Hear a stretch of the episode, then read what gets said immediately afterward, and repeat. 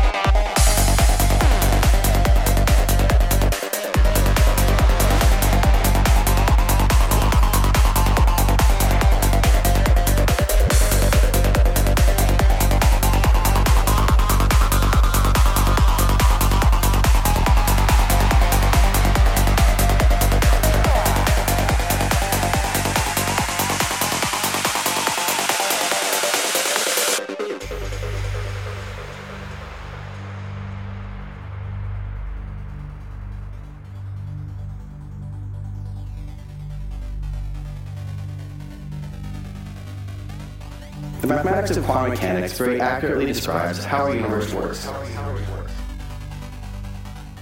Unlike us, a hyperintelligent coral would be uniquely prepared to understand quantum mechanics.